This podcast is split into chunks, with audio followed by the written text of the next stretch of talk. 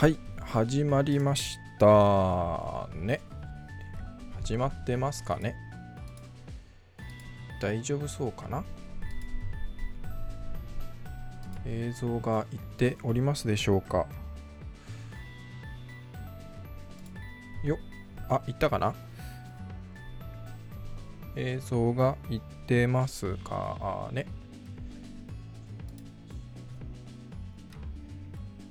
音声は大丈夫そうかな？うんあ、行きましたね。映像行きましたね。OK です。えー、皆さんこんばんは、遠藤です。ウェブマスターの手帳を運営している遠藤です。よろしくお願いします。毎週木曜日の夜8時から、えー、30分間、えー、雑談を配信しております。ウェブマスターのまったり30分のお時間でございます。よろしくお願いします。えー、ちょっとですね あの、今もうほんと始まる数分前にですね、あの、MacBook が落ちまして、えー、再起動をしたところ再起動できずみたいな、えー、まあトラブルがありまして、もしかしたら配信できないかなっていう感じだったんですが、なんとかできてるっぽいので、えー、このまま行きたいと思います。音声も大丈夫ですかね？若干もしかしたら、えー、と重くて処理落ちとかもあるかもしれないんですけれどもいつも通りですねあの配信は録画をしていますのでもし途中で切れちゃった場合ですね後であの動画として上げ直しますので、えー、そちらをご視聴いただければと思います。でもしまあいつも通り配信が終わればいつも通りですね、YouTube と Facebook ページと Periscope それぞれ動画としてアーカイブが残ります。あとは音声のみのポッドキャスト配信ですね。えー、Google ポッドキャストとか iTunes とか Spotify とかもろもろで、えー、音声のみのポッドキャスト配信もいたしますので、えー、そちらも聞いていただければと思います。まあ、内容はね、今回この花配信の中で喋ってる内容そのままなので、えどちらでもというところですけども。さあやっていきましょう。いやー、ほんとね、こう、なんか最近やっぱまた MacBook が、前にもあったんですけど、この、こいつはですね、あの、バンとこう落ちて、で、まあね、再起動すると、ちょっと初期化っぽいあの表示になってですねその時に本当にその初期化をしちゃうと全部消えちゃうんですけど、えー、そこで一回もう一回切り直して、えー、やるとまたちゃんとできるみたいなね。ちょっと怪しいんですよね最近また。うーん困ったちゃんですね。ねえこういうことがあるから怖いですよね。やっぱり。何回やっても毎回こう毎回ってわけじゃないけどねえなんか何かしらトラブルが起こると。いつも通りやってもっていうね。いやー怖い怖い。はい。大丈夫そうですね。どこもちゃんと配信できてるようなんでこのまま行きたいと思います。で、まあ話題がですね、もうほんと最近なくて、何にも話すことないんですね。ほんと話すことがないので、もう、どうでもいいネタを本当にもう今まで以上に緩く話そうかなと思ってるんですけども、今日の話題はですね、えっ、ー、と、いいね数の表示ですね。えっ、ー、と、昨日かな、一昨日ぐらいだったか、あの、ね、Facebook がいいね数の表示いいね数っていうか、いいねの表示についてかな。あと、まあ、いいね数の表示というところで、こう、なんかテストをしてたよ、みたいなニュースがありましたけど、最近だとインスタグラムがね、あの、スマホのアプリで見ると、いいね数の数の表示がなくなったりとか、で、これまあ前にも話しましたけど、そのツイッターのね、CEO のが、あのツイッターのそのいいね、ファボは機能としては間違いだったと。今、そのツイッターを作ったら、作り直したとしたら、その機能はあのつけないっていうね、ことを言ったりしてて、で、YouTube も、これも2、3日前もそうでしたけど、そのチャンネル登録者数の表示を細かくこう、えー、何人とかっていうんじゃなくて、ざっくりと、えー、1K とか、まあ、1000人とか、あそういう形でこう細かく千何百何十何人みたいな表示から、えー、そういうざっくりした表示に変えるよとかあってまあいろいろねやっぱりそのソーシャルメディアの中ではそのいいね数の表示とか、えー、そういうものがこうやっぱりそぐわないんじゃないかというか悪影響というかね、えー、いい影響を及ぼしているのかどうかみたいなのがこう改めて見直されてるのかなっていうふうには思うんですけど。でまあ個人的にはこれもなんか数日なんか数回前に話した気がするんですけど個人的にはですねまあ別に表示の数はなくてもいいかなっていうふうには思っててあのー、結局何て言うのかなそれに振り回されちゃってる人ってやっぱ多いじゃないですか。ねあの、それがモチベーションになってる人も多くて。でまあねご存知の通り 僕はそのいいね数とか、えー、Twitter のファボ数とかがモチベーションにはならないのでそれがもう変な話いいねの表示がなくなるいいねっていう機能自体がなくなったとしても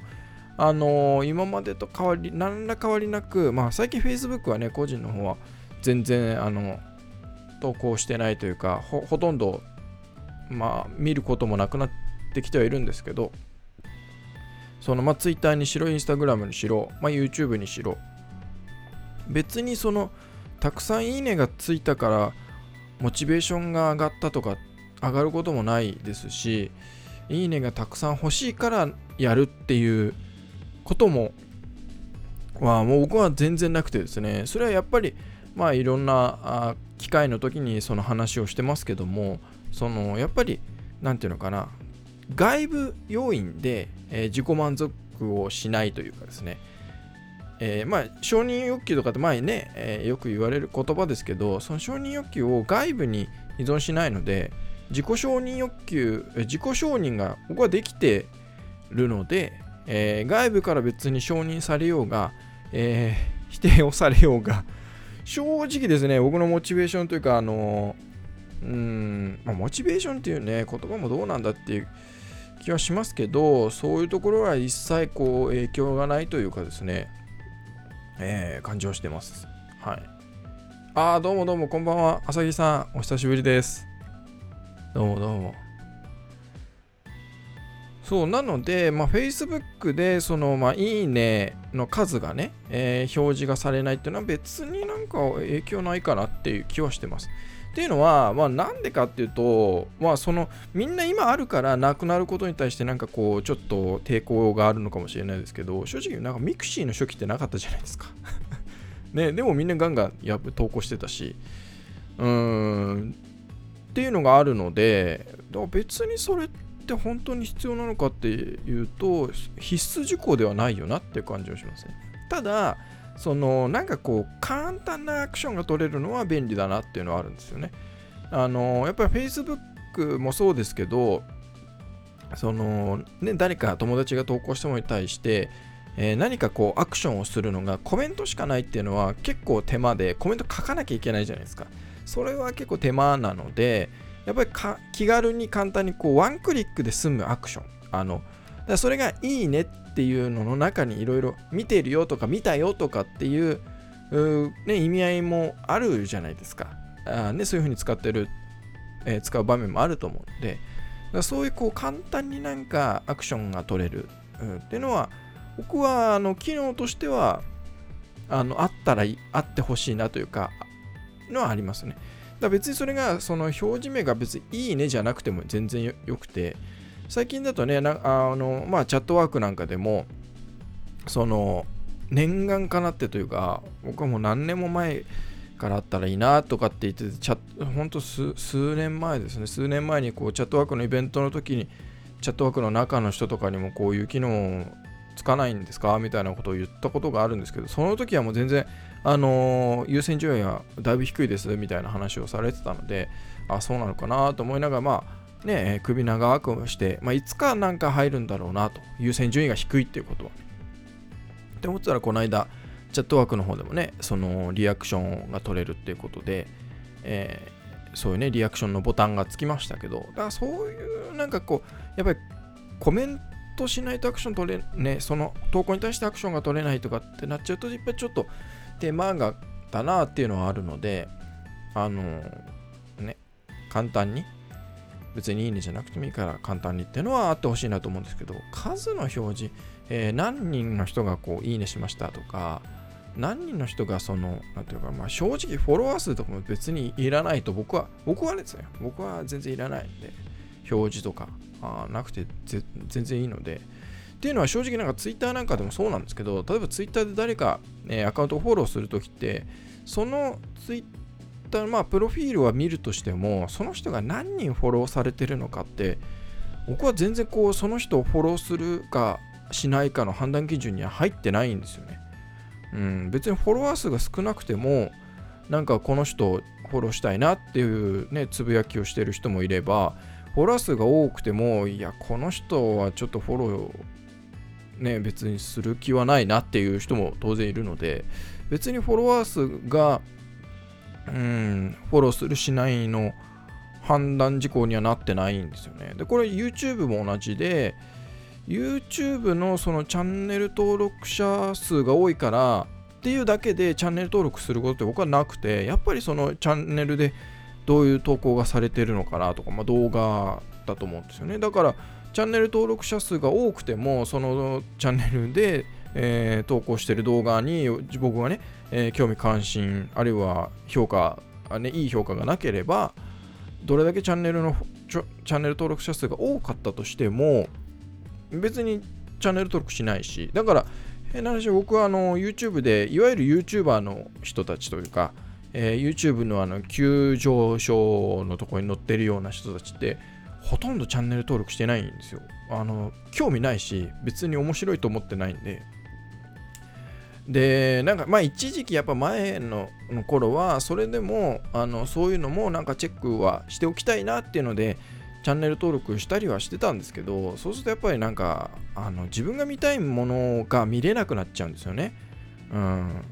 なので、ノイズでしかないなっていうので、もう全然チャンネル登録も外しちゃったりしてるんですけど、ねえ。そうなんですよね。浅木さんも今コメントをいただきましたけど、いいねにそれほど価値を感じなくなったっていうのは本当そうですね。僕も本当そう思いますね。で、なんかまあ企業のね、その SNS のアカウントとしてなんか投稿したときに、あのー、ていうのかな、えー、投稿したものに対してそのいいね数だとか、えー、ていうんですか、チャンネル登録とか、まあ、Facebook とかね、えー、Twitter であってやっぱフォロワー数とかっていうのを一つの、あのー、なんて言うんでしょう、えー、判断基準というかね、えー、してるところは多くあると思うんですけど、それってもう別に変な話、アナリティクスだったりとか、インサイトとかで見れれば別にね、いいわけじゃないですか。うん、で、エンゲージメントが見れればいいだけの話なので、別にその表だって表示する必要って全然ないなっていうのはありますね。うん。えーと、これ何て読むんだろう ?708 キーさん、こんばんは。どうもどうも。よろしくお願いします。そうですね。だから別に僕は、まあ、なくなっても影響はないかなっていう感じですね。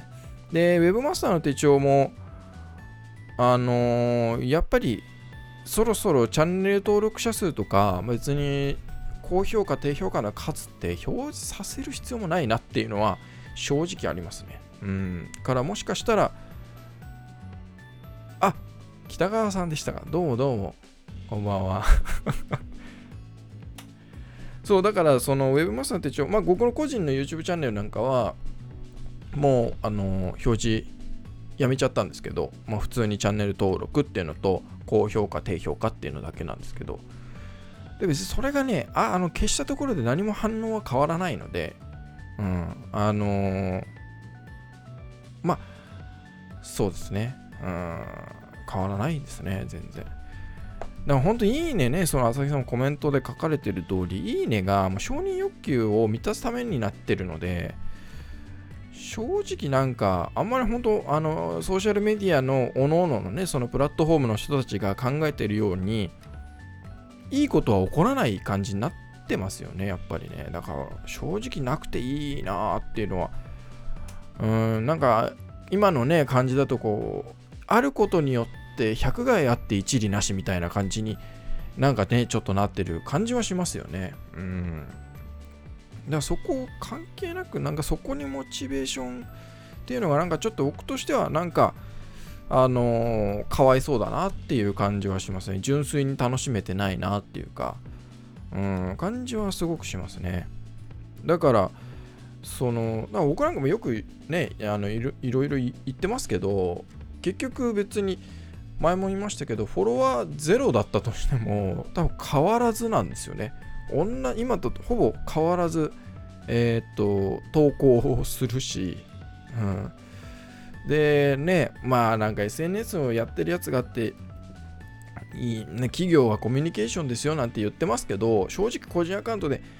あんまり誰かとコミュニケーション取りたくてっていうよりかは、ただ一方的になんかもう、投稿したいだけなんですよ、ここは。なので、もう投稿した瞬間にもう満足するので、で、反応が良ければ、ちょっと面白くなってきたななんていう、さらにこう面白くなるっていうだけであって、別にそれはもう本当おまけ的な感じで、別にそれがあってもなくても別に、うん、って感じですね。ねそうなんですよね。北川さんのそのいいねを売り物にするね、商売の人たちもいますからね。えー、えー、なんかあんまり、ねえって感じはしますね。そうですね、インフルエンサーの人とかはどうするんですかね。まあでもなんか結局のところ、その今もうね、すでにそのいいねの数とかっていうのが、あの、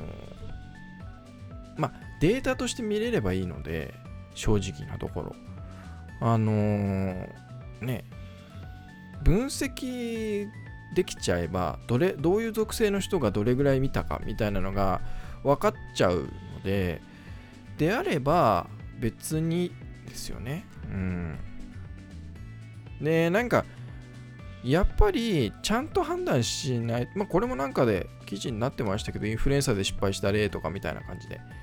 あの、やっぱりなんていうのかな、ど誰に数が多ければいいわけじゃないっていうのもあるし、例えばね、その URL を特定のものにして、えー、その URL 経由で何人来たかみたいなねのを測ってもいいと思いますし結局はもうアナリティクスとか、えー、インサイトとかのデータをやっぱりちゃんと見てっていうことになると思うんですよね。うん。ねえ、だからやっぱそうなんですよね。あの、いいね数の影響力っていうのはまあイコールじゃないっていうのは本当北川さんの言う通りで僕もそう思いますね。うん。ね。って思います。で、まあちょっとあの、おまけ的な感じで YouTube で再生回数を増やすにはまあ、あの、これもなんか前からちょこちょこ言ってるんですけど、えっ、ー、と、なんていうんですかね、チャンネあ再生回数を増やすにはっていうので考えなきゃいけないのは2つあると思ってて、えっ、ー、と、まあ、そもそもですね、まあ、検索、検索というか、ニーズのボリュームがあるかどうかっていうのはやっぱりあるんですよね。うん。で、えー、っと、要は、なんていうのかな、いわゆる YouTuber で人気の人たちっていうのは、結構やっぱボリュームが大きいわけじゃないですか。ボリュームが大きいっていうか、なんだか母数が大きいっていうか、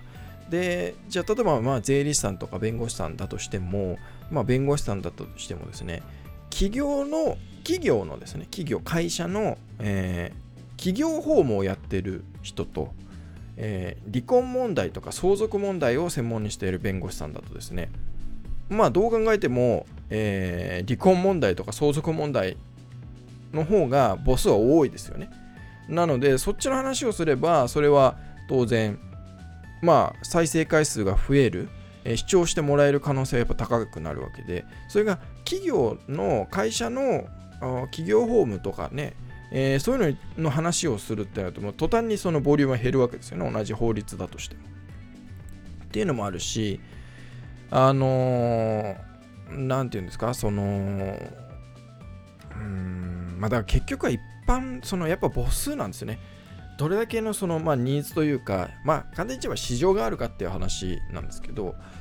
そうなってくると、例えば Web マスターの手帳みたいな Web マーケティングの話って、まあ少ないんですよ、母数なんて。ニーズ、YouTube 上でね、YouTube 上でっていうの。だから Webmaster の手帳なんかの動画を見ていただければわかるんですけど簡単なのだと、まあ、ワードプレスっていうのはやっぱ母数が多いので、えー、再生回数って多いんですねただ、えー、企業のそのなんか、まあ、ウェブマーケティングとか SNS 活用とかそういう話になってくると、えー、途端にこう動画の再生回数がもう2桁とかになるわけですよ。でまあそりゃそうなんですよね。だって YouTube の動画でそういうものを欲してる人がどれぐらいいるかっていう話で。だから、まあ、もっとね、あの、Webmaster 手帳でやるんだとしたら、それこそ Final Cut Pro の使い方とか、えー、ワードプレスの使い方とか、まあ、これはね、やっぱり内容更新しなきゃな、常々思ってるんですが、なかなか重い腰が上がらず、本当に申し訳ないんですけど、とかね。うん、で例えばだから SEO なんかでも企業のコーポレートサイトの SEO とか EC の SEO って、まあ、当然それニーズはあるんですよ。ニーズはあるんですけど、あのそれと例えばアフィリエイトサイトとかブロガーの人向けの SEO っていうのだとアフィリエイトで副業で稼ぎましょうみたいなで SEO ですみたいなね、えー、そういう方があのニーズは多いし、なんていうかな、母数が多いっていうのは。だから SEO なんかでもね、そのき、えー、広告なんかでもそうですけど、キーワードボリュームって見るじゃないですか。かそこのが少ないか多いかっていうね、それ YouTube の中でもそうだし、っていうのもあるし。で、あとは、あの、まあ、一個一個の動画ベースでいくと、やっぱりタイトルが一番大事ですし、まあ、内容は当然ね、大事なんですけど、内容は当然大事なんですけど、タイトルが大事だし、あとは、えー、関連のタグ、タグのところが、まあ大事なので、だから変も前もなんか話してる、なんかも話してる気がするんですけど、あのー、ウェブのそのコンテンツとか、えー、ウェブページのタイトル作りとかをやって、まあ、SEO とか意識してる方とか、えー、SNS 向けにこうね、えー、響くタイトル付けとかに慣れてる人は、そのまんま YouTube で同じことやればいいので、あのやりやすいと思うんですね。ただやっぱり YouTube しかやってない人ってはそこら辺のタイトルのねやっぱ付け方が下手なんですよ。だ例えばいい例で言うとですねこの Webmaster の手帳のあ Webmaster のまったり30分なんかも今動画のタイトルって、えー、Webmaster のまったり30分ボリューム140今回6かな？とかになってるんですよね。これまあタイトルの付け方としたら最低なわけですね。もうクズなわけですよ。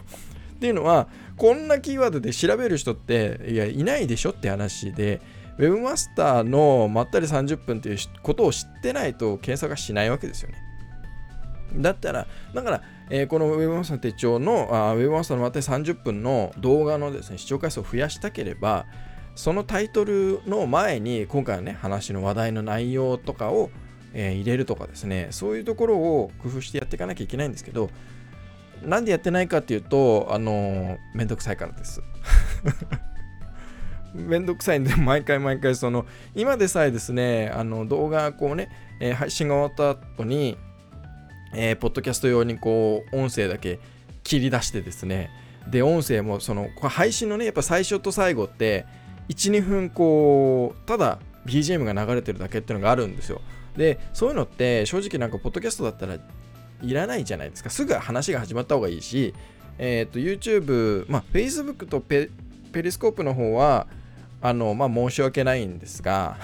申し訳ないんですが、YouTube の方はですね、アーカイブの動画は、その最初と最後は切ってるんですね。切って、そのすぐあの話が入る始まるように、えー、編集をしてるんですよ。そういう手間もかかってるんで、さらにそのタイトルどうしようかなとかっていうのは、もうちょっとめんどくさいっていうのがあってですねなので、まあ、前から言ってますけども Webmaster の手帳を皆さん参考にはしない方がいいと思います。僕があの本気でなんかちゃんとガリガリにゴリゴリに全部完璧にやってるっていうわけではなくて、あのー、本当ごめんなさい。なので、あの Webmaster の手帳でこうやってるじゃないですかって言われても、えっと、ごめんなさいっていう理由はめんどくさいからですみたいな、あの、いや、何のも参考にもならない、0点の返答しかできないので、だから本当、ウェブマスターのそのね、今まったり30分なんかも、えー、タイトルの付け方としては非常に悪いですね。で、えっ、と、なんていうのかな。だからちゃんと話の内容とかそのどういう人がなんていうかな検索でとかっていうのもあのー、ねえ、考えてタイトルをつけるとそのライブ配信とかで、ね、メインでやってる人とかこういう配信でとかっていうのをもっとねあの見てもらえる可能性っていうのはまあ広くなっていくと思うのでまあね、そうなんですよね。あの、生配信はこれで、はこれでいいっていうのは、まあ、本当おっしゃる通りであるんですけどね。まあ、これより、よりなんかこう、視聴者数を増やしたいというか、再生回数を増やしたいとか、ていうことであれば、やっぱり、まあ、話題の内容にもよりますよね。今日みたいな話題って その、誰が、あの、これを知りたいと思って検索してるのっていうのは、あの、まあ、ほぼほぼないと思うので、こういう時はもうどうしようもないんですけど、でも、なんかやっぱりね、その話題があって伝えたいとかっていうのが強いのであれば、まあ、タイトルとか工夫した方がいいと僕は思います。はい。ありがとうございます。あの、そう言っていただけると、タイトルも、あのね、えー、明らかに検索を意識してるなってタイトルも個人的にはダサいと思う時もあるから、まったり30分、私は好きです。えー、いただけると本当にありがたいです。ね。でこんな緩く話してるのね、そんなあれですよ。視聴者数ですね、例えば、これ常時ね、こんなライブ配信で1000人もの人が、見るようになっちゃったら、こんな話してらんないですよ。ね。だし、誰が聞くのって思うんですよね。言ったって 10, 10人いたらいい方じゃないっていう。だって正直ですよ、木曜の8時ね、っていう時間帯、まあ、比較的いろんないろいろ試してみて、比較的みんなが見てもらいやすいところにはしてるんですね。でも、話してる内容、まあ、緩すぎるっていうのもあるし、じゃあこれ今度すごく専門的な話ってなると、緩い時点でこんなに話題がないのに、専門的な話ってたらもっと話題なくなっちゃうし大変だし、で、その8時の時間帯にですね、誰がそんな話を聞きたいんだっていうのはあるわけじゃないですか。ね、だってウェブ担当者の人とかね、SNS 担当者の人とか、えー、ウェブのね、何か仕事を仕事にしてる人たちは、まあね、中にはこう僕みたいなあの変態みたいなね、その四六時中考えてる人もいるかもしれないですけど、基本はみんなもう仕事が終わったら解放されたいわけじゃないですか。って思うとですね、こんな時間に話してもねっていうのはやっぱありますよね。やっといてなんですけどね。うん、まあでもこれも、これもですよ、それこそ、あの、もう習慣になっちゃってるので、その視聴者の人がね、いや、いてくださるのは本当嬉しいし、ありがたいんですけど、これゼロだったとしてですね、あとは、例えば、あ高評価がつかないとか、低評価が多いとかなったとしても、なったとしてもですよ、もはやもう木曜日の8時にこれをしないと落ち着かなくなってるわけですよ、僕は。落ち着かないので、これ、落ち着かないのを解消するには、これ配信をするしかないんですね。なので、もうその外部からの評価とか、もう全然関係なくなっちゃってるわけです。もう習慣になっちゃってるので。なので なので、まあ、なるべくこの、解消していけるように。まあ、それでもね、あの、せっかく皆さんのお時間をいただいているわけですから、あの、何かね、えー、少しでも役に立てればと、参考になればと思うんですけども。まあ、あとはですね、まあ、ちょっと時間になっちゃいましたけど、あの YouTube にも、えっ、ー、と、まあ、なんていうのかな、アプリがあるんです。アプリっていうか、なんていうのかな、えっ、ー、と、サードパーティー的なですね、えー、まあ、Chrome のあの、追加機能みたいな感じで YouTube もあるんです。で、それまあ、有名どころだと2つぐらいあって、あの、日本ではあんまりね、なんか話題に上がって、まあ、多分、紹介してる人はいると思うんですけど、それを入れると、えーと、例えば自分の動画を投稿するときのタグなんかでも、まあ、サジェストって、まあ、こういうタグを入れたらみたいなサジェストを見ることもできるしあとは競合のね、えー、他の人がどういうタグを入れてるのかなとかも見れるし、えー、例えば何か検索 YouTube 内の検索をした時に表示される動画の中でよく使われてるタグはこれだよみたいなのが見れたりとか、まあ、あの他にもいろんな機能があってサムネイルを作れるとかですねえー、タイトルの文字数とかですね、もろもろいろんなの、あの、なんていうかな、YouTube で動画をこう最適化して、まあ、投稿か、動画っていうよりかは投稿を最適化していけるような、そういうのもあるので、まあ、これは紹介したいなとは思ってるんですけども、あの、はい。いつか紹介します。はい。ごめんなさい。まあね、だからどうなんですかね。うん。まあ、あありがとうございます。あの、無料コンテンツなのに盛りだくさん参考になりますと言っていただけると本当にやっててよかったなと思います。そう言っていただければ何よりです、本当に。はい。まあね、そうやって言ってくださる方、まあ本当変な話、一人でもそうやって言ってくださる方がいれば、あの僕は全然やりますので、えっ、ー、と、YouTube の、まあ、ウェブマスター手帳なんかでもよくね、あの分かりやすくてとか役に立ちましたとかってコメントいただくので、まあ本当それ、コメントいただければ、まあね、一人でも誰かの役に立つのはな。うん。まあ、広告は出てますけどね。広告。でもね、やっぱりあの広告出ているとはいえ、そんなに別に、もうお小遣いにもならないような金額ですよ、正直。うん、あのゼロになったとしても、だから変な話、ゼロになって、じゃあ何か僕のね、日々の生活にマイナスの影響が出るかっつったら、全然ならない、うん、レベルですので、はい。まあ、細々と続けていこうかなと思っております。引き続きよろしくお願いします。というところで、え、本日も30分過ぎましたので、え、今日はこれくらいにしたいと思います。今日もなかなかに緩かったですね。えっと、質問。えー、っと、OBS で無無料でエコーってかけられませんかね？えー、っ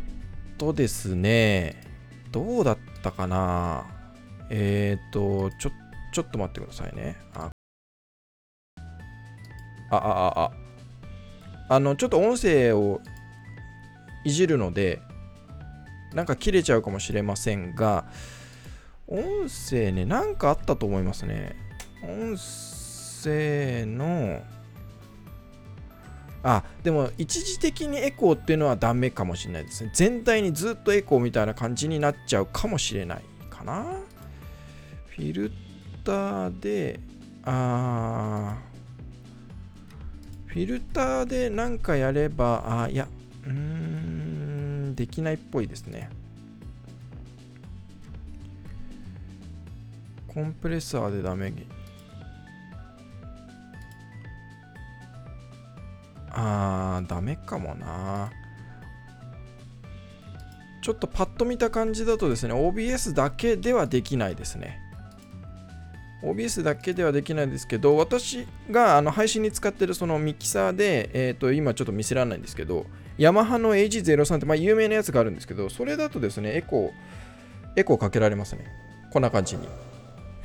こんな感じにね、エコーかけられます。あとなんか他もあったんじゃないかな。これは？あ、これ違う。これはエコーですね。あのだから音声のミキサーでやった方がいいかもしれないですね。あの OBS だと一時的にその瞬間的にエコーかけるとかはできないと思います。なんか方法あるかもしれないですけど、音声全体にエコーかかっちゃうとかそういう感じだと思うので、やられるんだったら多分、そのね、時々エコーずっとかけるというよりかは、こう瞬間的にエコーをかけられると思うので、それであればヤマハの AG03 を使えばボタンをポチッと押すだけでエコーかけられるので、えー、そっちの方がいいかもしれないです。はいえー、というわけで、えー、本日の配信は以上となります。毎週木曜日の夜8時からあ30分間ですね、ウェブマスターのまったり30分、こんな感じで話をしております。ウェブマスターの手帳のアカウント、YouTube チャンネル、Facebook ページ、ペリスコープ、えー、Twitter のライブ配信ですね、えー、ペリスコープで配信を、同時配信をしております。配信終わった後は、えー、とそれぞれアーカイブが残ります。あとは音声のみですけれども、ポッドキャストで、えー、Google ポッドキャストとか iTunes とか Spotify などなどで、他のもいっぱいですね、えー、配信をしておりますので、えー、お好きなところでご視聴いただければと思います。それでは、今週もご視聴ありがとうございました。涼しくなってきましたが、皆さん、まだまだ熱中症にはお気をつけください。というわけで、また来週。さよなら。